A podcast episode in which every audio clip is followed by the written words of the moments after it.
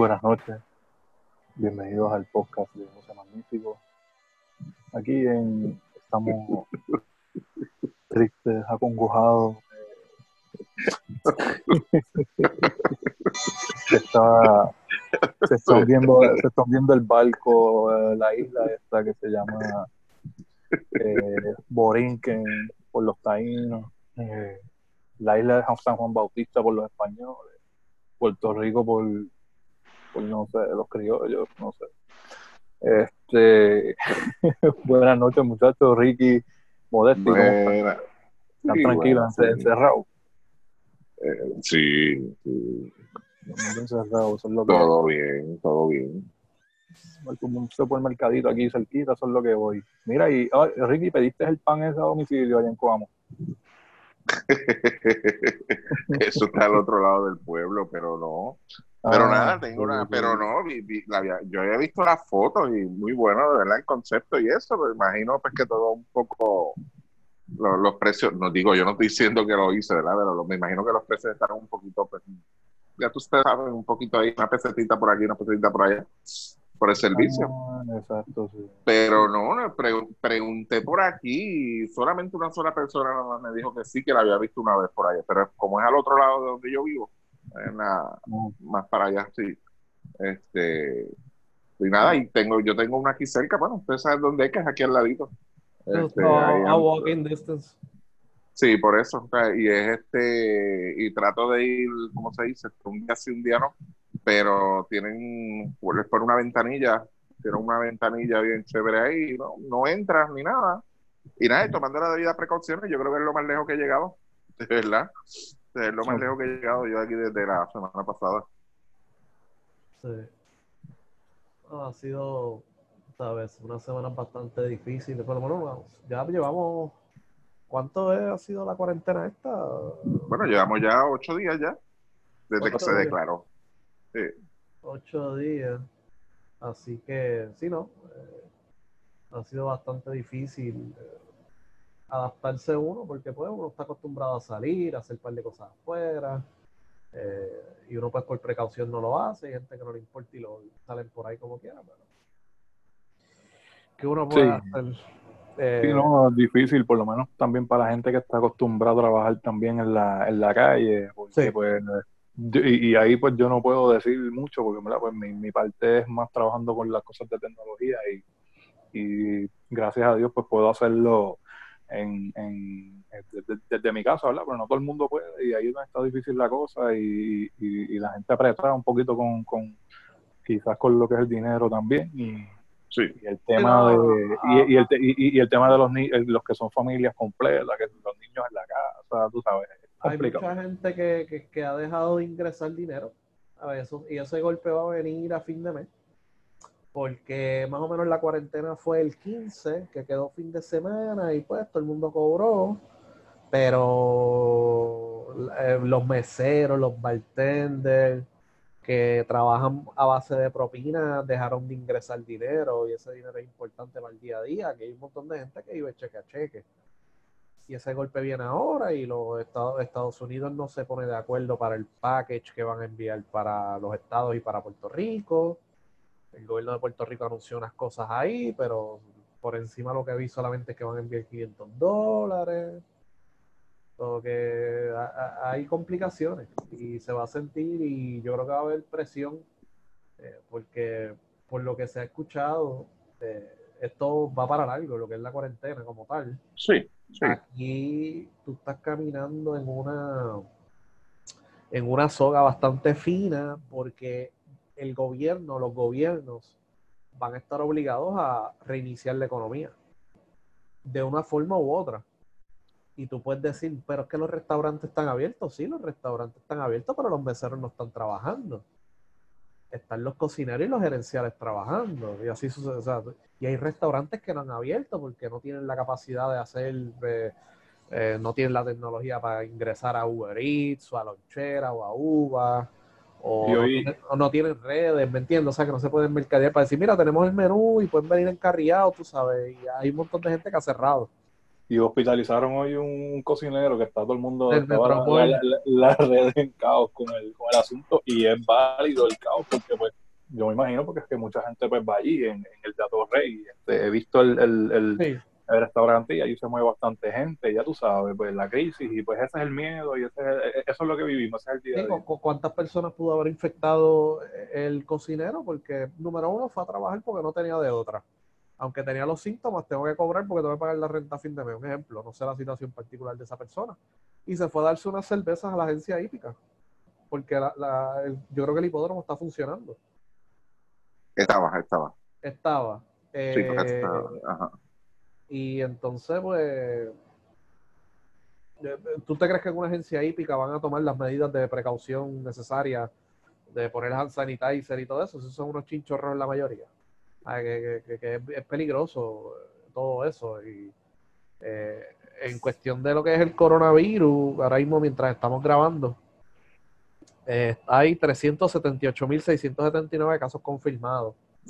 Y ya esto tiene que estar llegando al millón porque hay un montón de casos pendientes a ver en los laboratorios, a ver si es positivo o no. Eh, hay un montón de gente que tiene que tener los síntomas en Estados Unidos, pero no quiere ir al hospital porque, ¿sabes? Una, hubo una persona que fue al hospital y le diagnosticaron positivo, lo mandaron para casa y le mandaron un bill de 35 mil dólares. ¿Sabes? Que, hay muchos americanos con síntomas o, o asintomáticos que, pues, tengo que me, me voy para casa, tengo que seguir trabajando por la situación de que yo vivo cheque a cheque y tengo que pagar la renta y todas esas cosas. Y el Sí, Estados Unidos salud- está brutal. sí, los planes médicos eh, eh, eh, están así, tú sabes. Mucha gente se va para allá y pues qué chévere y qué bonito, pero cuando te toca ir a un hospital, hermano, lo que viene es una clavada heavy. Sí, y, y eso es el problema. Entonces tú tienes centros urbanos como Nueva York, New York City, Miami, eh, Los Ángeles. Entonces cada estado brega diferente. Hay casos como en Florida que el gobernador es un anormal y no quiere trastocar la vida de la gente porque la gente dice, ah, que yo soy libre, que esto, que lo otro. Gente sigue yendo a la playa, sigue yendo a París. Hubo un video de una discoteca en Orlando llena de puertorriqueños la semana pasada. Así que es bien difícil. Van a haber un montón de casos en Estados Unidos y lamentablemente, pues, eh, eso afecta directamente a Puerto Rico. Porque la mayor, gran parte de los vuelos vienen de allá. Los cruceros, muchos vienen de allá. Eh, y Estados Unidos en- manejó esto tarde. No sé, o sea, Puerto Rico manejó esto bien. Tomó las medidas temprano comparado con otros lugares del mundo, Sí. incluyendo Estados Unidos. Pero nosotros estamos a la merced de Estados Unidos, que lo manejaron mal. Entonces, ¿cuándo vamos a reanudar los vuelos a Nueva York? ¿Cuándo se van a reanudar los vuelos a Miami? ¿Qué medidas se van a tomar? Porque allá no están tomando casi ninguna. Ah, es bien complicado. O sea, y ahí, es cuando yo digo que... a veces, y la gente a veces no coopera, es el problema, por lo menos Sí. acá en Puerto Rico. Lo único que ha sido ha sido eso, porque como tú dices, el gobierno pues, lo ha hecho como que pues, pero lo hizo proactivamente y qué bueno. Y, pero pues el problema es pues, la, la- la ciudadanía, tú sabes, el, el que vive pensando que, que, que eso es un, que es un catarrito, que eso no es nada, mano, y, Sí, y no hay tratamiento. Aunque y no hay exacto ni tratamiento. también, también en Puerto Rico están los attention horse, ya yo vi varios. Que uno, Sí. no puede, que uno no puede decir nada porque después dicen, ah, la tienes contra nosotros, o mira, ¿Qué ¿sabes? Hubo un chamaco que tiene, tiene coronavirus de sus mes, parece. Entonces todos los días es una historia diferente. Entonces está loco por ir, Ah, estaba loco por ir a centro médico. Iba a centro médico casi todos los días, el morón. Entonces, cuando Ah, sal- no. salió el resultado, era negativo. Lo que él quería era formar una novela en Twitter para, para que dijeran, bendito, él tiene coronavirus y no tenía coronavirus. super cabrones que son todos. Sí, hay un montón de gente así.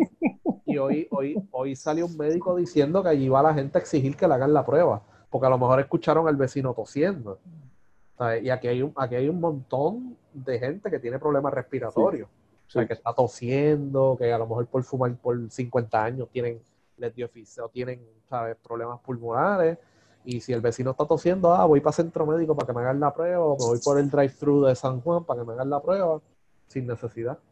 Hace unos años, hace unos años yo trabajé en, en, en área que tiene, en el área que tiene que ver esto con, con medicina y farmacia y todo esto, y, Y cuando tú te fijas, la mayoría de las cosas que, se consumen aquí es cosas que tienen que ver con hipertensión, cosas que tienen que ver con este eh, la, que si la tiroides, toda esta cosa, yo, muchas veces pues, son personas mayores y, cosas que son respiratorias, este, complicaciones. La mayoría de las personas que, se han muerto ha sido por, por, una este, segunda y tercera complicación que tienen adicionar a, adicionar a, a lo que es el coronavirus. Pero pues, mano, tú sabes, tiene que estar la gente atenta. Eh, los viejos míos yo no los voy a visitar, tú sabes, yo vivo en Trujillo Alto, ellos viven en Mayagüez, para que yo voy para allá, tú sabes. El, problema, el problema es ese mismo que tú estás mencionando, Chama, y, y Luis, eh, el, problema es ese. Y yo creo que, que fue bien. El gobierno, no vamos a decir que el gobierno, porque el gobierno sí lo hizo su parte, pero a nivel mundial, a nivel mundial, desde un principio se está diciendo cuál es el problema. Se está diciendo qué edades, o sea, qué personas son las que más se están afectando, qué personas con ciertas condiciones que tengan que ver con cuidado respiratorio son las que más se están afectando. Desde un principio le están diciendo a ti, está bien, si tú te quieres joder, jodete tú, pero no jodas a los otros. ¿Entiendes? Entonces, ahí es donde yo veo el nivel de irresponsabilidad de nosotros. O sea, aquí, este tema, y, y, los que nos escucharon hace dos o tres semanas atrás, saben que lo tocamos y lo tocamos y fuimos bien claros y esto es lo que hay y quizás la misma frase que utilizaba aquel entonces, entonces es la misma que voy a decir hoy. No queríamos sonar muy dramáticos, perdonen lo dramático, pero es la realidad. ¿Entiendes? Aquí se ha bregado bien hasta ahora. Yo entiendo que la situación, pues, pues está bien hasta ahora, en el sentido de que yo, yo entiendo de que debe haber un pic todavía, que es el que tenemos que esperar, que yo creo que es el de, el de, el, el de razonamiento, el de cuando la gente se da cuenta de que, ups, esto es serio, mano. Yo que hice esto la semana pasada, la otra semana hice esto no lo cogí en serio, me fui a joder, me fui a beber, me metí aquí, me metí allá. El, que no lo cogió en serio, esos primeros cinco, seis, siete días, lamentablemente hay que señalarlo como quizás los responsables de lo que vaya a pasar entonces desde el día 15 en adelante. Y digo 15 a partir de que se declara pues, que hay una cuarentena. Que estamos hablando prácticamente desde el día 30 en adelante, ahí es donde tenemos que entonces ver qué es lo que va a suceder que entiendo yo que ese número va, a subir, no tanto como está subiendo en Estados Unidos. Yo no sé si han tenido la oportunidad de, de traquear esto, de monitorear esos números en Estados Unidos, se están multiplicando, multiplicando, multiplicando, una cosa seria. ¿Ok? Este, el presidente, pues claro está, le dio luz verde a los gobernadores para que hicieran, que ellos manejaran la situación como ellos entendieran que, que, que es prudente. Pero acá entre nosotros, y yo creo que lo hemos comentado acá nosotros en, el chat de nosotros, el presidente está embarrado. y no es por la cuestión de salud, es la economía, es lo que le preocupa en la economía. a él no le preocupa más nada. Y, él en dos o tres comentarios que, que, ha hecho durante las conferencias de prensa que da, lo deja ver así. Por unos momentos, él, él pone a ver a todo el mundo como que Peaches and Cream, aquí está todo bien, bajo control, tú vives en una nación grandiosa, olvídate, no te va a pasar nada. Pero por otra, le gesta el asunto también, tú sabes. Y quizás eso, como yo siempre he dicho, quizás él tenga razón, quizás no la tenga. El problema es que cuando él no tiene la razón, mucha gente le cree, porque es lo que le conviene. Son como que nosotros, nosotros hoy en día no podemos, no podemos vivir con la verdad. O el americano está como hay muchos puertorriqueños también que están esperando que venga un doctor que diga bajé del cielo, mira, y eso no va a matar a nada. Ok, eso es lo que yo quería escuchar, para entonces seguir viviendo en la calle. Está, alguien está esperando dentro de todo lo que está viviendo día a día, todo lo que está viendo, los que han tenido este, pérdidas cerca en su familia, los que conocen de casos, lo, que tú estás viendo, ok, ah, todavía dentro de eso no quieren aceptar de que, mira, hay un problema allá afuera ¿entiendes? Y están esperando que venga alguien a, salvarlo, como que venga alguien y le diga, mira, no, no, no, no, todo eso es embuste. O sea, es como el caso que siempre lo traigo, el, de el, el X o Y quarterback en la NFL. Mira, un doctor le dice, no puedes jugar, tú tienes ya muchas contusiones, no puedes jugar más. Y va y busca una segunda opinión. Y la segunda opinión el doctor le dice, no, no, no, tú no puedes jugar más, tú estás jodido ya. Es lo que hace buscando que alguien le diga, sí, tú puedes jugar así estamos nosotros. Hay muchos puertorriqueños ahora mismo. Están esperando que alguien le diga, mira, sí, tú puedes salir. no te preocupes, sí, tú puedes hacer tu vida diaria. Eso no va a llegar, gente. Eso no va a llegar y punto. O sea, y, si, buscan, hacen el research, toda esta gente están pronosticando de que esto va a durar meses. Desde que nadie se atreve a predecir, mira, no, en, cuatro meses esto está limpio. No.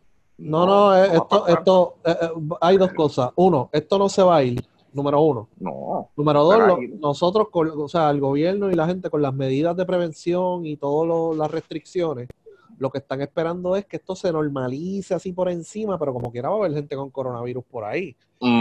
Y entonces yo estaba hablando con, con una persona y yo le dije, ok, ¿cuál es el plan del gobierno de aquí a un mes, dos meses, tres meses, cuatro meses? Cuando digan no hay restricciones, la gente ya está comentando en las redes sociales como que estoy loco que se acabe esto para ir a beber. Estoy loco que se acabe esto. un party. Un party cabrón. Entonces, ese es el problema. No puede pasar eso. entonces, hay, en una balanza, hay que reiniciar la economía, pero la gente está loca por salir a la calle y comerse la brega. entonces, eso no puede pasar. ¿Cómo tú balanceas eso? Y, ok, vamos a llegar a un acuerdo o sea, no, no vamos a llegar a un acuerdo porque no están negociando con el pueblo, básicamente están imponiendo medidas, que eso, eso es lo que requieren estos tiempos. Pero, ¿cómo tú balanceas y dices, ok, hay que reiniciar la economía, pero ¿cómo la reiniciamos sin que esto vuelva a subir los casos de una manera dramática, como pasó en Italia, como está pasando en Estados Unidos ahora mismo, como pasó, está pasando en Francia? Que no, nadie, no mucha gente está hablando en Francia, pero en Francia hay un montón de casos. Eh, y ahora mismo las colonias francesas que están por acá, o el protectorado, como quieran llamarle, en Martinica hay Martinica, que es bien chiquitito, tú fuiste, Ricky, ¿verdad? Sí. O pasaste. Eh, sí, yo fui. 60 casos. Y eso es un cantito de tierra. ¿Me entiendes? ¿Sabes? que hay que tener mucho cuidado y esa gente depende de turismo que hay que tener mucho cuidado cómo es que uno hace las cosas. Yo entiendo que eh, esto de ahora en adelante va a ser, van a haber unas nuevas reglas de juego. O sea, a lo mejor le pueden decir, mira, restaurante, tú puedes abrir, pero no puedes tener mesas una al lado de otra, tienes que reducir tu capacidad. Mira, ahí cabían 200 personas, pues ahora caben 50. A ver, y hay que ver, y ahí es donde entra el tema del BCN. El BCN quiere reiniciar lo más rápido posible, pero no vas a poder reiniciar a la normalidad. No. A ver, eh, eso lo vamos a hablar más adelante. Vamos a hablar de las otras ligas para que vean un ejemplo. Eh, pero en el BCN tú puedes decir, sí, vamos a empezar el 1 de mayo y la, sin restricciones. Eso no va a pasar. ¿Por qué? Porque aunque el gobierno cometa el error de levantar restricciones, todavía el coronavirus va a estar en Puerto Rico de la misma manera que la influenza no se ha ido de Puerto Rico nunca. Básicamente lo mismo. Y, aquí, es más peligroso porque no hay tratamiento Exacto. Y no hay vacuna. Entonces, el best case escenario que están diciendo los expertos en este tema es que en un año va a haber una vacuna y ya X cantidad de gente, que no me acuerdo el número que él dijo, ya no les va a dar más el coronavirus porque ya les dio. Y entonces, pues no tengo que producir tantas vacunas. ¿Ves? Y ese es el problema. Y están diciendo que hay una vacuna por ahí, que esto, que lo otro, pero pueden sacar una vacuna, o a lo mejor hay una vacuna por ahí, pero si la sacan, tú te arriesgas a que te mueras en seis meses, siete meses, porque no se han hecho las pruebas necesarias. Exacto. Porque eso es el virus, no soy médico, pero yo creo que eso es el virus muerto que te lo inyectan, tú sabes, o whatever, eh, como, como quieran. Sí, para que tú crees el anticuerpo. Para, que, tú crees, para que tú crees la resistencia. Y hay, y hay mucha gente que, que en vacunas que ya llevan un montón de tiempo hay efectos secundarios y lo que quieren evitar es de que, mira, ¿sabes? De que hay un efecto secundario que te pueda causar la muerte, como ha pasado con otras vacunas, que no las han podido sacar, las han modificado y esto y lo otro. O sea que, que, eso vamos a hablar ya mismito, de, porque yo creo que esto no va a volver a la normalidad en buen tiempo. Yo creo que todo el mundo tiene que aguantarse. Y aquí hay mucha gente que se cree que en tres meses vamos a volver a la normalidad. No, no, no. no. ¿Cuáles, son las ligas que están, ¿Cuáles son las ligas que están corriendo todavía, Bueno, solamente hay una, que es la Cibacopa de México.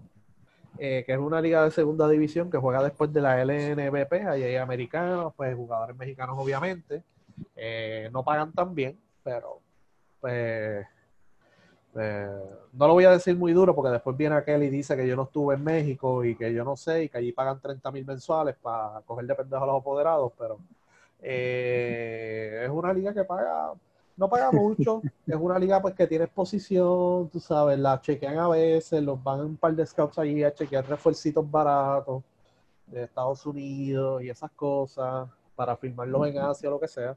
Pero no es una, es una liga que tiene mucho tiempo, pero es la única que está jugando porque el presidente, como se han dado cuenta, está el garete. A ver, les va a permitir que esto explote para después trancar al país. O sea, que es lo que ha hecho todo el mundo. En vez de tomar las medidas necesarias para evitar que esto explote, y hay un centro urbano bastante grande allí, que es, México, Ciudad de México. Eh, sí, enorme.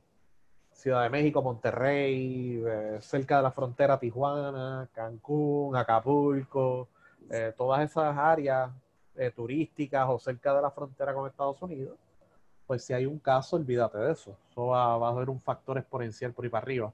Eh, las otras ligas, por lo menos las más conocidas, eh, China espera reiniciar el 15 de abril. Ellos trancaron la temporada el 21 de enero, que coincidió con el año nuevo de ellos y enviaron todos los americanos y ahora pues están pidiendo a todo jugador que tenga contrato que regrese, lo suspendemos por tres temporadas. Eh, mucha liga europea, como ya está en la recta final de la temporada, paró el torneo canceló el torneo y le dio el trofeo de campeón al primer lugar. Pasó el Lituania con Salgiris Kaunas, en Bélgica pasó con Ostend. Han habido varios, varios ejemplos así. Eh, Turquía fue una de las principales, fue la última que paró. Estuvo varias semanas jugando sin público, ya suspendieron la temporada. No sé si declararon un campeón, no he leído nada de eso. Eh, Argentina suspendieron hasta, hasta, el 1 de mayo. Eh, Japón detuvo su torneo, pero mira, mira lo que pasó en Japón y por eso es que usted tiene que ver noticias y todo esto. Japón reinició el 15 de marzo. Jugó su jornada de primera a segunda división. Pero habían jugadores, algunos jugadores tenían síntomas, algunos árbitros tenían síntomas, tuvieron que cancelar el juego, se jugó sin público y tuvieron que suspender nuevamente y ahora están diciendo que van a reabrir el 1 de abril. Y yo creo que eso está bien, bien, bien difícil. Eh, Japón eh, está, esta es mi teoría, no he leído ninguna noticia al respecto. Para mí que Japón está, rein, o sea, está tratando de volver a la normalidad lo más rápido posible por su interés económico y deportivo en los Juegos Olímpicos. Se está jugando. Sí, hacer ver, hacer ver que está todo bien. Está todo bien. Se está jugando béisbol de pretemporada. Ayer hubo una transmisión por la mañana de unos juegos de fogueo. Eh, la lucha libre volvió con público. En oh, eventos. Ya hubo tres eventos de más de mil personas en Japón. Ellos tomaron todas las medidas de pues tomar temperatura y estilo otro, pero eh, ya, ya se ha probado que gente que no tiene síntomas puede estar portando el virus y puede estar transmitiendo el virus, contagiando a otras personas. Y en promedio es de 2 a 2.5 personas que tú contagias. Así que hubo, eventos de lucha libre en Japón con más de mil personas, con solamente uno que hay allí, ya ustedes saben lo que va a pasar. Eh, pelotas están, yo creo que están en la pretemporada. Eh, baloncesto están tratando de reiniciar a todo cojón. Pero Japón está como que vamos a empezar, aunque los casos de ellos, pues, eh, deja ver cuántos casos hay en Japón, Japón, Japón, Japón. Aquí no sale en el mapa, estoy en el mapa de John Hopkins, deja ver, ajá, Tokio.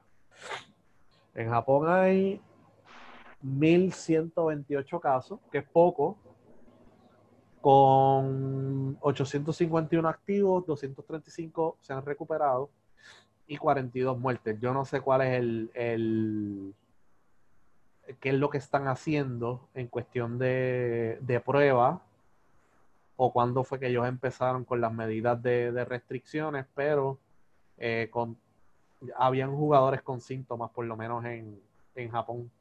Eh, y, hay, eso es un centro que hay mucha gente. Tokio está uno al lado del otro, que es bien difícil. Eh, Corea pues tiene 9.000 casos con 5.600 activos y 3.166 se han recuperado. Eh, pero estos números, eso depende de la gente que se hizo prueba, quién no se hizo prueba, cómo está la situación de las pruebas, cuán efectivas son las pruebas. Así que eso es lo que hay. El BCN pues que van a estar en comunicación con el gobierno, que van a hacer un plan de trabajo, déjame ver si tengo el comunicado aquí, lo tengo aquí. Mira, se reunieron en una teleconferencia, por fin. Coño, qué bueno. Qué bueno, sí. Sí, hicieron el ridículo aquel día. Eh, vamos a ver. Eh, actualización de estatus de cada uno de los equipos participantes referente a la seguridad de sus jugadores, equipo de trabajo, Luego de que el pasado jueves uh, la liga anunciara una pausa, se introdujo un documento de trabajo, plan de acción conjunto que se elaborará en las reuniones para realizarse de igual forma todas las semanas buscando atender asuntos operacionales, financieros y de comunicación, con miras a eventual reinicio de temporada. Cuando el Departamento de Salud del Gobierno de Puerto Rico así lo que era responsable. Y en coordinación, mira que añadieron la federación con la Federación de Baloncesto de Puerto Rico, porque Jun se molestó, obviamente, estaba molesto con el comunicado anterior y pues añadieron a la federación para que, mira, caballo, tenga autoridad aquí también, ¿sabes? Eh, esto, pues, eh, aquí no hubo una, ¿cómo te digo? No hubo como que un mensaje uniforme, o sea, no hubo una directriz uniforme de cómo hacer las cosas. Yo creo que lo que pasó aquí fue que ellos dejaron que cada cual hiciera lo que le diera la gana porque pues hubo equipos que enviaron jugadores inmediatamente, hubo otros que no, y ese es el problema. Ese es el problema. Yo creo que tiene que haber tomado una medida uniforme de, o por parte de la liga de decir, mira, aquí todo el mundo tiene que mandar los refuerzos, todo el mundo tiene que mandar los New Rican fuera de aquí y nadie puede practicar. Eso no, no, no ha habido esa orden de parte del BCN. Eh, entiendo que se van a reunir esta semana por teleconferencia, esperemos que por teleconferencia para que y me imagino que enviaron un comunicado diciendo algo nuevo, me imagino, porque no van a enviar un comunicado para decir lo mismo.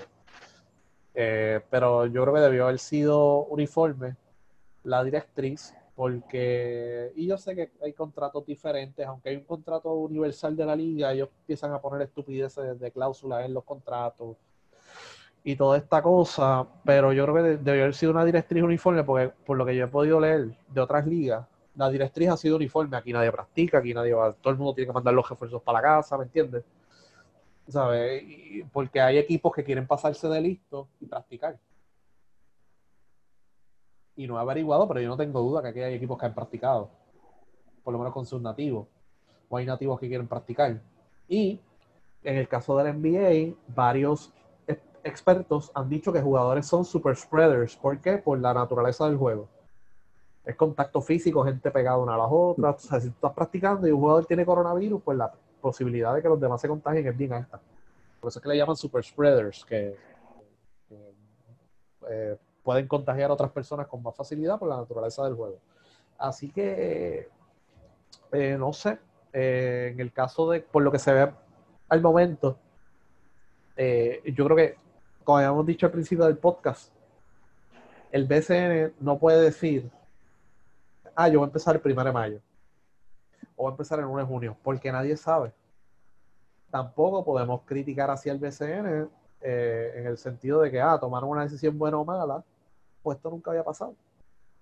O sea, que no, es que el BCN dijo, ah, sí, en el 1944 eh, tomaron esta decisión en una plaga de lo que sea, una pandemia. No ha habido. Pero, que esto, es pero que esto es un asunto mundial y tú, estás viendo que la mayoría se está moviendo a eso, pues yo creo que lo, lo, correcto era eso. exacto. Y, y, más cuando tú no sabes, cuando tú no sabes, pues tú tienes que parar, porque si a lo mejor pues tú sabes lo que hay y tú dices, pues mira, aquí, este, como tú dices, la influenza, pues mira, hay una vacuna para la influenza, pues este, hay una solución, esto no es un asunto de unas personas nada más. Y como dijimos, o sea, la mayoría de las personas que van a los partidos de BCN son personas mayores y el riesgo es bastante alto.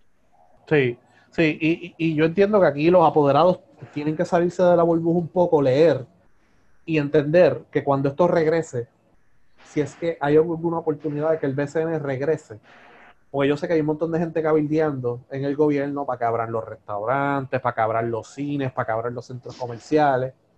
Y yo sé que en el BCN pues tiene que haber alguien cerca del gobierno que diga, mira, la liga se me va a escogotar.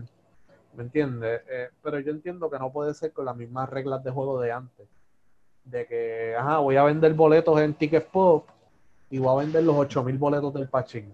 No, no se puede. No se puede. Entonces, tú aceptarías jugar bajo esas condiciones cuando, por ejemplo, una franquicia como Ponce tiene eh, hay 1.700 palcos, tiene 1.000 palcos vendidos. Tiene un montón de abonados, Ponce. Eh, si no tiene 1.000 abonados, pues no sé, porque Quebradillas tiene como, tenía como 600. O sea que tiene que estar por ahí Ponce. Eh, ¿Qué tú vas a hacer con esos 1.000 abonados? Tú no los puedes al lado del otro. ¿Eh? Y eso es algo que tú tienes que, tomar en consideración. O sea, que no sé qué ustedes opinan, qué debería hacer el BCN, porque no hay, no hay opciones, o sea, hay bien pocas opciones. Eh, la NBA tiene unos compromisos de televisión, el BCN también. en, cuestión económica como liga y como equipo, pues hay unos compromisos que no han cumplido, especialmente con la televisión. Y si, la televisión, si no están transmitiendo juegos por televisión, pues no te voy a dar un peso de auspicio. Eh, no te voy a dar mucho en auspicio. Entonces, pues la NBA, pues una liga más poderosa, tiene cash, la NFL tiene cash, MLB tiene cash, pues vamos a jugar sin fanático, pero el BCN no tiene esa, esa capacidad. Eh, y ver qué van a hacer. Eh, es una decisión bastante difícil que van a tener que tomar. Eh, yo entiendo que esto, por lo menos en un año, esto no se va a normalizar hasta que llegue la vacuna, hasta ver qué vamos a hacer. No, no, es como el SARS. El SARS desapareció, pero el SARS tenía otras. El, SARS tú podías transmitir, por lo que he podido leer, cuando ya estabas enfermo era que tú transmitías. Mucha de esa gente ya estaba aislada. Aquí tú transmites sin síntomas. Y ese es el peligro. Y por eso es que se ha regado tan rápido. Además de la inacción del gobierno, de, China y de Estados Unidos y lo que sea. Eh, no va a ser lo mismo. Esto no se va a ir. Y entonces, cuando tú reinicies, tú no vas a reiniciar bajo los mismos términos y condiciones de hace tres semanas. Que estaba el coronavirus, pero no había llegado. A ver, ¿qué, tú crees que es lo que deben hacer? Porque, eh, Ricky. Este, bueno, lamentablemente, yo creo que lo, sabemos que esto no se va a resolver en menos de dos semanas, un mes. Este, como tú dices, es una situación única. Esta situación nunca se había dado en el, en el BCN, que tampoco podemos este, juzgar ni, fiscalizar las decisiones que ellos tomen. O una situación totalmente nueva. Eh, no es como en caso de que si viene un huracán, pues mira, este es el plan B, ya debe estar escrito ya lo que vamos a hacer, o whatever, cualquier otra situación, esto, esto es algo único. Yo entiendo, yo, y, yo me atreví a decir hace dos o tres semanas atrás de que iba a terminar cancelándose el torneo.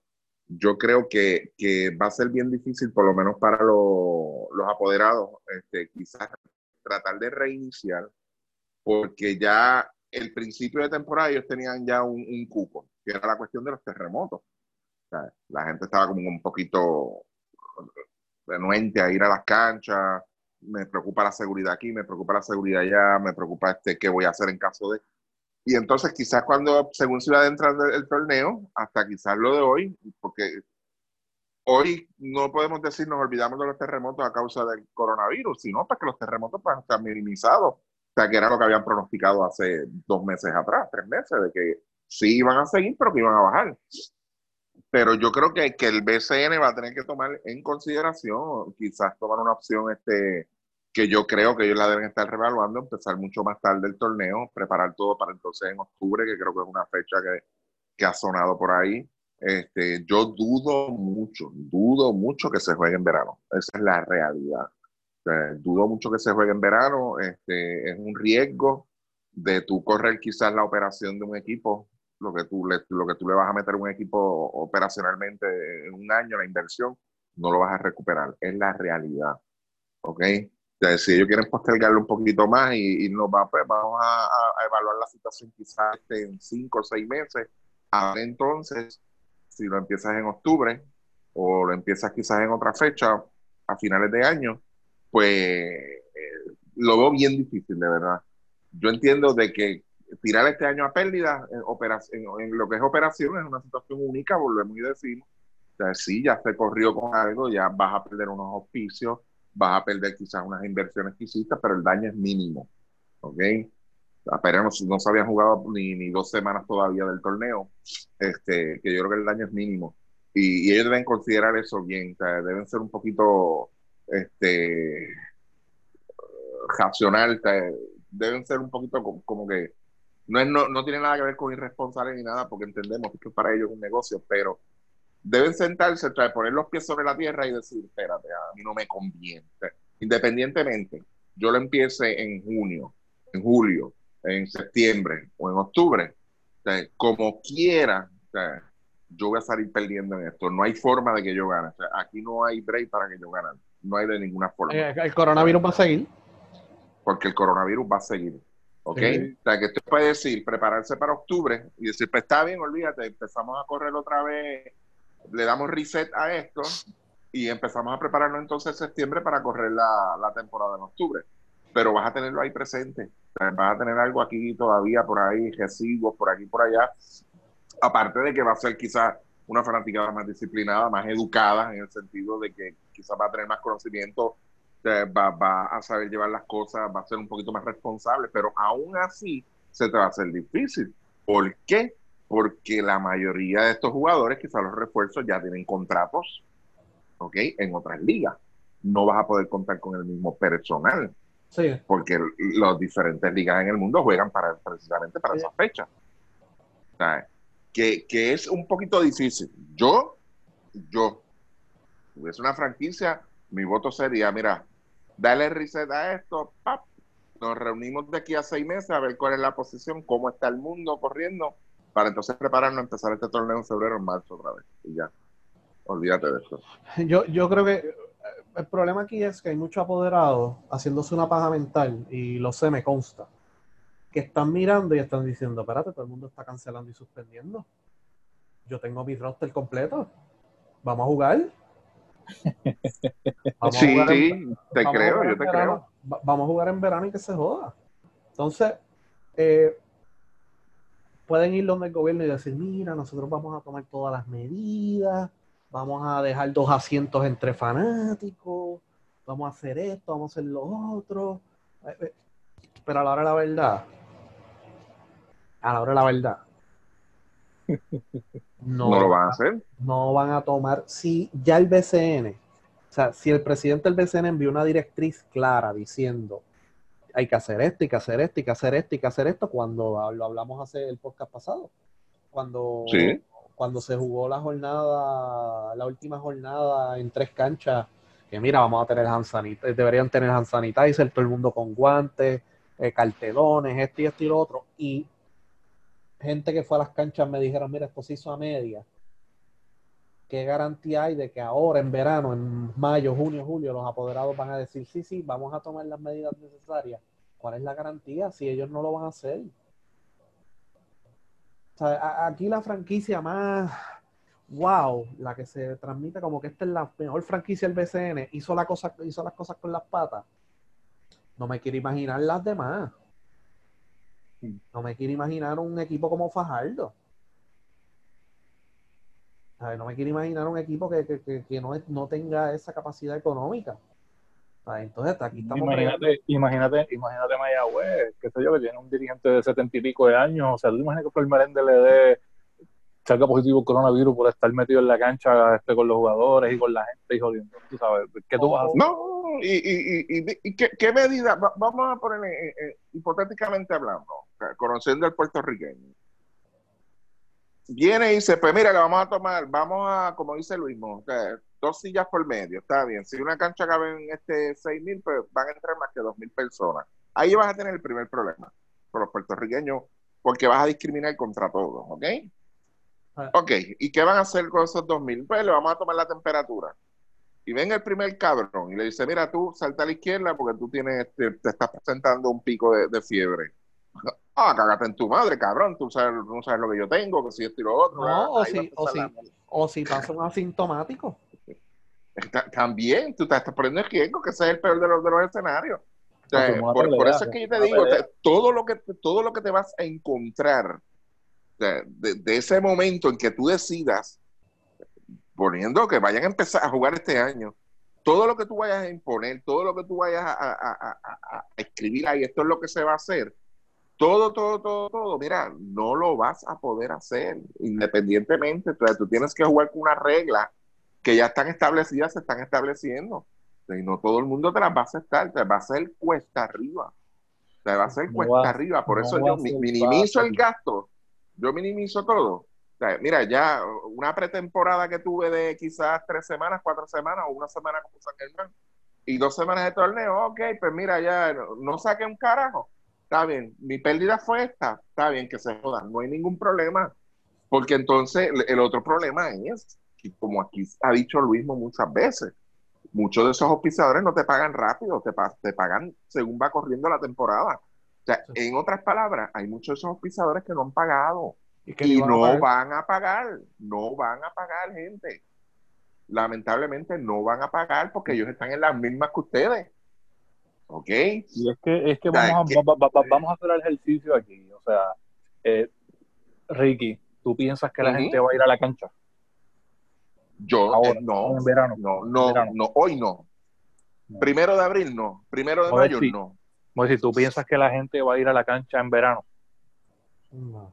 Con esta situación, no. No, Ahora, entonces, eh, ok, ok, por ejemplo, ok, y, y perdonen, o sea, cuando tú te organizas y tú planificas, tú tomas en consideración los riesgos. ¿Cuál es el riesgo mayor aquí cuando el BCN, su fuente de ingreso no es la televisión, su fuente de ingreso mayor no es tanto los auspicios, su fuente de ingreso que la gente, va- que la gente vaya a la cancha. Es por lo que se quejan, es por lo que se mudan, es por lo que este, tumban a mitad de torneo, es porque Sí. la gente no va. ¿Cuál es el riesgo de que la gente no vaya? Pongan eso en una balanza y entonces, pues mira, evita perder menos dinero. Yo, yo de verdad, si fuera el BCN, que Ricky dijo, vamos a empezar en febrero, yo, yo creo que el BCN tiene que tomar unas decisiones bastante difíciles eh, y yo creo que lo más probable, lo que va a pasar aquí es que ellos van a querer jugar a cojón en verano. Sí. Me sorprendería de sobremanera que cancelen la temporada. Es algo que ellos lo están, sí lo están hablando. No es que no, no vamos a cancelar nada. Sí lo han hablado.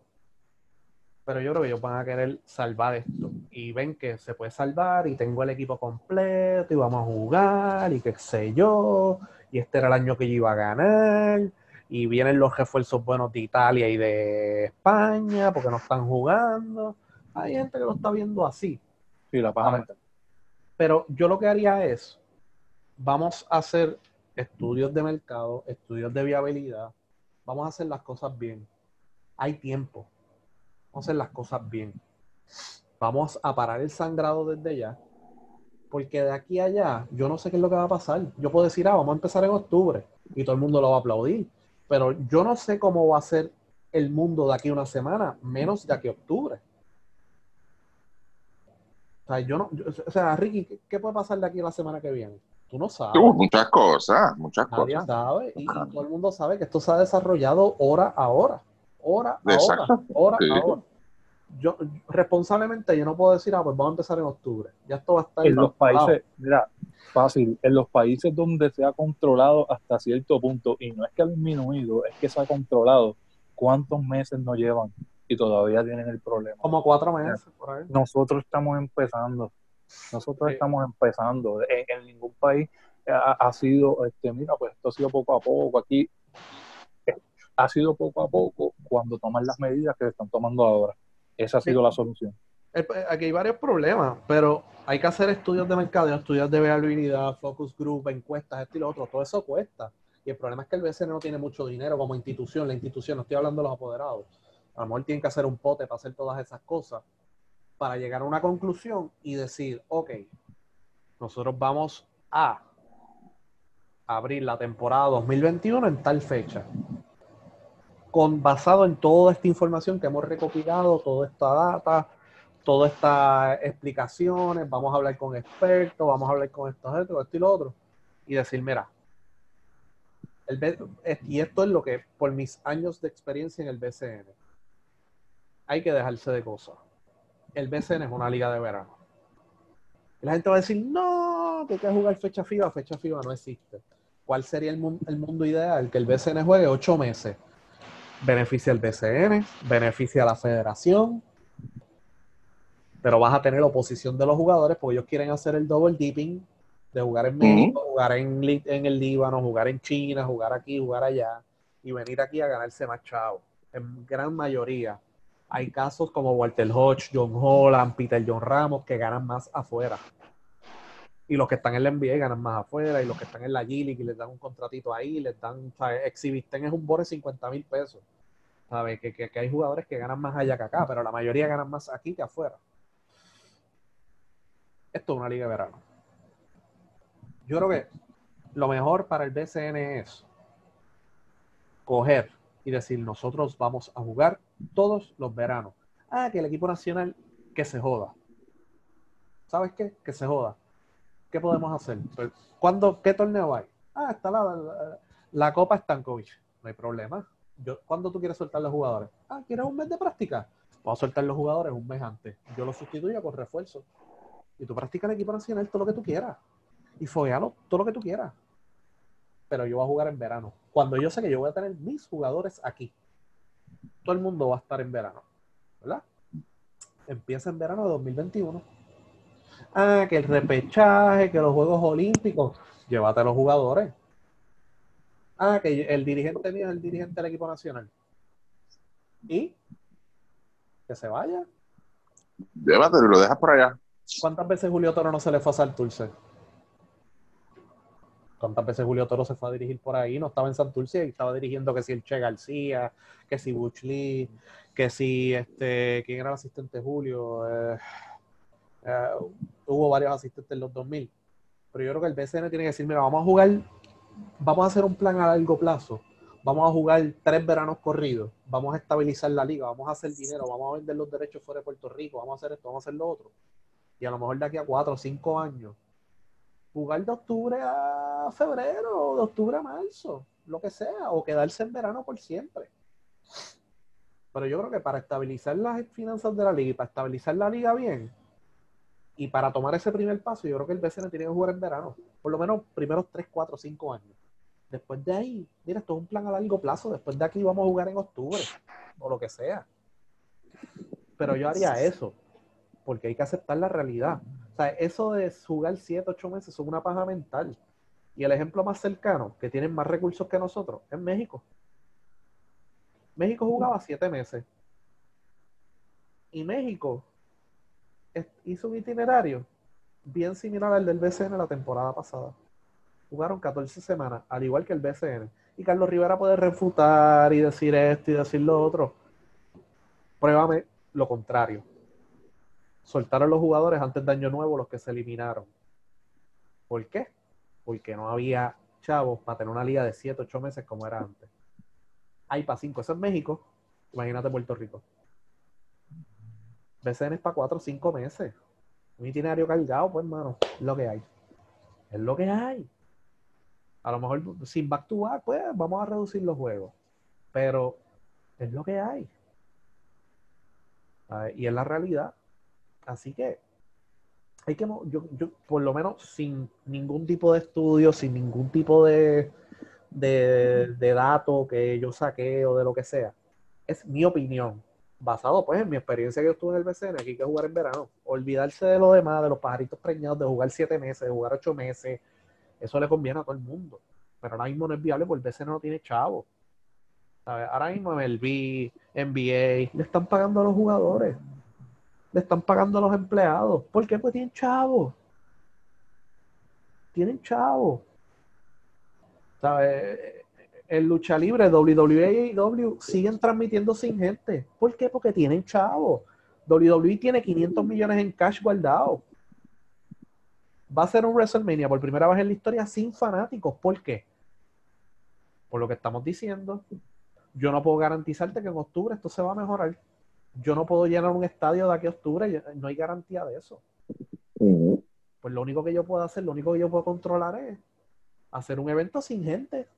Va a ser, a lo mejor es una mierda, a lo mejor es bueno, lo más seguro es una mierda, porque el público es gran parte del espectáculo. Pero es lo que yo puedo controlar. Y yo tengo unos compromisos de televisión y llevan varias semanas transmitiendo sin público, las dos compañías de lucha libre grandes de Estados Unidos. Porque de ahí es donde viene su mayor ingreso al igual que el BCN, la, institución BCN, la oficina central. Pero los equipos no pueden darse el lujo de jugar sin fanáticos. Si tuvieran el lujo de jugarse sin fanáticos, créanme que estuvieran jugando sin fanáticos.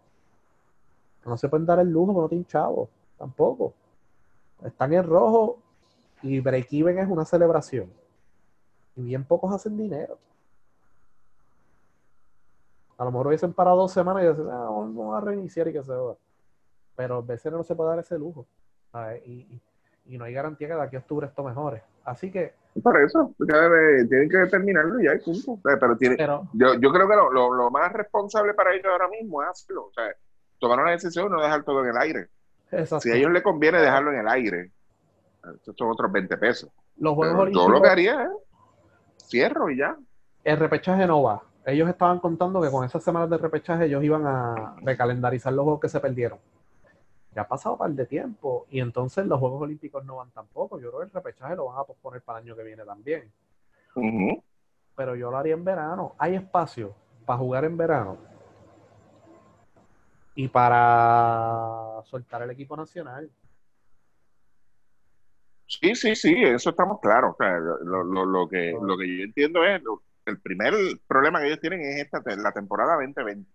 O sea, que si ellos todavía tienen en mente jugar, yo, entiendo que no. Yo, digo que no. O sea, yo creo que lo más saludable para ellos, todos los apoderados deben razonar de que, mira, no, el día te tumba el torneo, ya se canceló el torneo, fine va a pasar al libro de la historia como que se canceló el, torneo por coronavirus. Fine. Nadie se ha muerto por eso. nadie se ha muerto por eso. vamos a enfocarnos entonces, vamos a, reunirnos de aquí a tres meses, seis meses, a ver dónde estamos parados, a ver cómo va el mundo corriendo, ¿entiendes?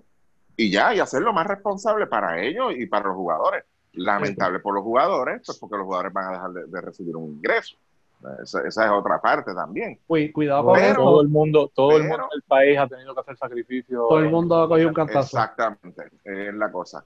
y, muchas veces, digo, no, no quiero entrar de lleno en esto, pero ahí es donde usted tiene que, que este término lo hemos usado aquí un montón de veces, profesionalizar las cosas, profesionalizar la, la entidad, los mismos jugadores, ¿ok? Yo, yo me atrevo a apostar, y lo mismo me corrige, de que estos jugadores de estas ligas allá afuera en Estados Unidos, como la MLB, la NBA, tienen esos salarios como asegurados. ¿Ok? Un seguro de que lo mínimo que usted se imagine, tiene un seguro puesto ahí. Y después el equipo se encarga de reclamarle el seguro. Pero eso, esos salarios están asegurados. Sí. Y aquí yo dudo mucho que haya, puede ser garantizado si se juega o no se juega, pero si no se juega, yo dudo mucho que, que fulano de tal vaya a cobrar sus 5 mil pesos. Los salarios estaban asegurados antes, pero como pues la asociación no, no sé qué ha pasado. exacto, eso es lo que me refiero con profesionales. Había, había, una fianza, había una garantía de 100%. Exacto, pero eso ya no existe. eso ya no existe y habían unas cláusulas bien importantes que pues lamentablemente muchos de los jugadores dejaron de cobrar. Yo sé que hay equipos que le están pagando a los principales, pero esos mismos van a decir, mira, me están pagando, yeah, you. Y allá va el jugador número 10 a reclamar. Y se va a formar un revolú. Se puede formar un revolú porque los jugadores son bien chismosos también. Porque tienen que tener mucho cuidado con eso. Si hay un equipo que va a decir, no, yo les voy a pagar a todo el mundo, se le aplaude. Exacto. Que, la, XFL ya le saldó a todo el mundo. ¿Por qué? Porque tienen un seguro. ellos no la diferencia. Eh, eh, ellos no son un, charity, tú sabes. Ellos no, ah, sí, voy a soltarle chavo, le voy a soltar chavo. Yo esos contratos estaban asegurados. Ellos le saldaron a todo el mundo. Y mira, si volvemos a jugar, pues volvemos a jugar, te reportas para atrás. Pero ya hay jugadores que firmaron en la NFL. Sí, eso estuvo, he estado leyendo eso, sí. De la XFL. O sea que, que esas ligas tienen dinero. Yo entiendo que el BCN tiene que coger todo este tiempo y decir, mira, vamos a empezar el verano que viene, el 2021, y vamos a tomar todo este tiempo para hacer todos los estudios que haya que hacer, todos los esfuerzos de mercadeo que haya que hacer, vamos a hacer las cosas bien, y le hacemos las cosas bien, y ya.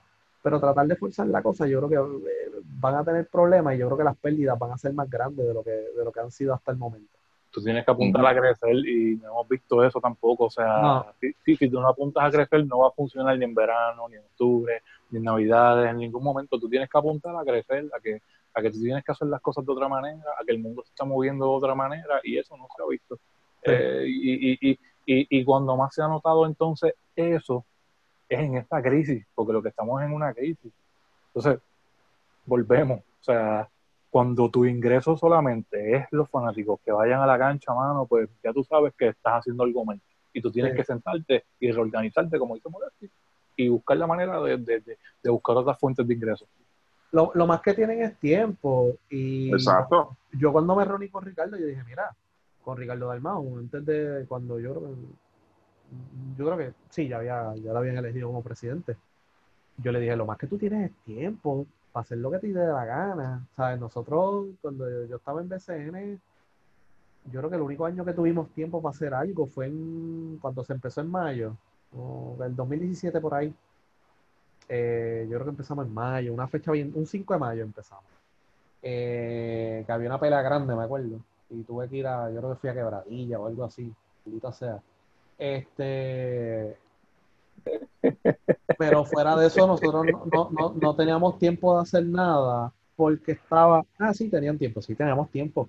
No sabía cuántas franquicias había, cuántos equipos, o sea, había un montón de cosas, como que cuántos juegos vamos a televisar. Así vamos a televisar 60 juegos. Ajá, con 8 equipos.